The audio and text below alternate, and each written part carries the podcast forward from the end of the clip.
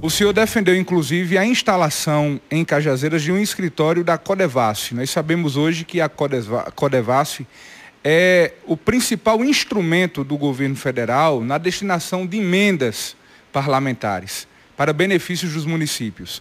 Atualmente na Paraíba só existe esse escritório em Campina Grande, João Pessoa. O Sertão ainda não dispõe de um escritório dessa atuação específica da Codevasf.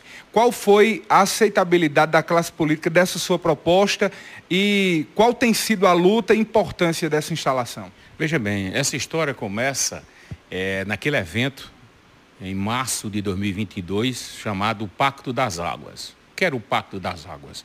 Nós reunimos as, as principais instituições, ou seja, do setor do agronegócio, do empreendimento, do território do Alto Sertão, levantando a questão o que fazer com as aulas de São Francisco. Naquela reunião estava lá o superintendente da Sudene, estava representante da Codevas, estava representante do ISEA, estava representante lá, ou seja, do governo do Estado, do secretário de Desenvolvimento Econômico, e basicamente nós temos um compromisso, uma responsabilidade muito grande. Hoje, a transposição água, das águas de São Francisco, em custo atualizado, já chega a casa de quase 14 bilhões de reais. Aí essas águas estão chegando, estão passando e a utilização dessas águas.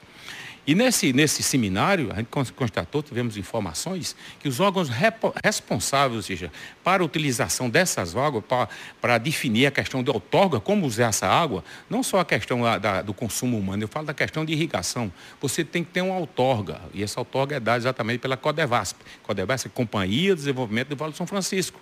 E outra instituição paralela que cuida disso e tem recursos para isso, chama-se ISEA, Instituto Semiárido. Agora, o que, é que ocorre? A Codevasp só tem uma superintendência que foi criada agora, que inclusive o seu superintendente é um cajazeirense, filho de um cajazeirense, Irlen Filho, e o ISEA, o Instituto Semiárido, é em Campina Grande. Qual é a nossa proposta? o sertanejo, que estão sendo beneficiados com essas algas, tem que dar uma resposta à população em função do dinheiro público empregado. Esse dinheiro vai servir, essa, essas algas vão servindo para quê? Então, é o seguinte, ele precisa de apoio, ou seja, para tornar realidade, ou seja, a utilização é, sustentável dessas águas. Então, a proposta inicial que surgiu lá no evento Os Melhores do Ano, que nós já tínhamos conversado antecipadamente com o senador Efraim Filho, inclusive foi votado aqui. E nós estamos pedindo, nós não queremos que tire a sede da Codevasp em João Pessoa. Nós não queremos que tire a sede do ISEA de Campina Grande. Nós queremos representações dessas duas instituições em Cajazeiras. E para isso, nós estamos formalizando o um ofício para o senador Efraim Filho, para que, ou seja, mantenha, ou seja, é, tratativas, para que essa, essas duas instituições venham dar suporte ao sertanejo para que possa usar um, com critério de sustentabilidade as águas do São Francisco. Essa, a, nós vamos consultar. Ele, eu senti ele muito receptivo. Não é coisa do muito, não. Na realidade, o que ele, ele, ele aventou são uma questão, nós podíamos aventar a questão do escritório, eu coloquei à disposição de uma da sala da CDL, desse escritório, e a questão de pessoal, que pode ser feita através uma parceria é, com o município. Ou seja, não é coisa do outro mundo, não.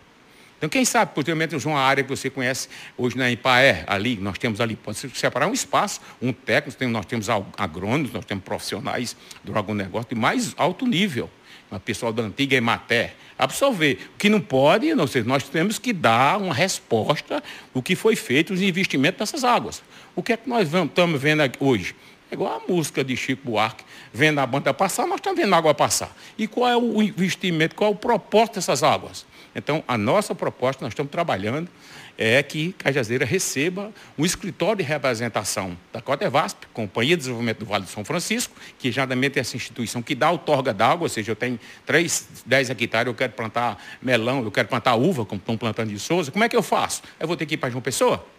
E trazer a escritura ISE, que é o Instituto Semiárido, é um instituto que tem é, financiamentos, tem recursos para fomentar o desenvolvimento do semiárido. Aí a sede do ISE é em Campina Grande. Que saiba, Campina Grande não é um semiárido.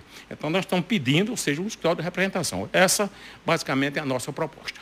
É uma cobrança, uma reivindicação justa e coerente, porque essa região precisa realmente da presença dessas duas instituições para que haja o desenvolvimento. Como o senhor já dizia, não adianta termos a água se ela não gerar o desenvolvimento e a independência do povo. Exatamente. Não se vê de, de, de efeito é, de transformação, de melhoria de qualidade de vida. Para que essas águas? Qual é efeito real? Só passar não funciona. Nós temos que dar um aproveitamento é, sustentável essas águas. Eu estou muito. É, acredito, estou esperançoso, considerando que o Efraim Filho é um sertanejo, tem compromisso, ou seja, com a terra. Que na realidade essas águas não estão passando em Passo, não estão passando em Souza, estão passando em Cajazeiras, na região. E quando eu falo Cajazeira, eu não falo só a cidade, eu falo como todo, eu falo como São José de Piranha, como Bom Jesus, essas cidades que gravitam os 15 municípios da região de Cajazeiras.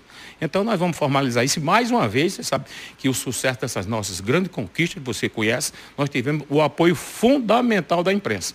Eu acho que você aí está dando o pontapé inicial.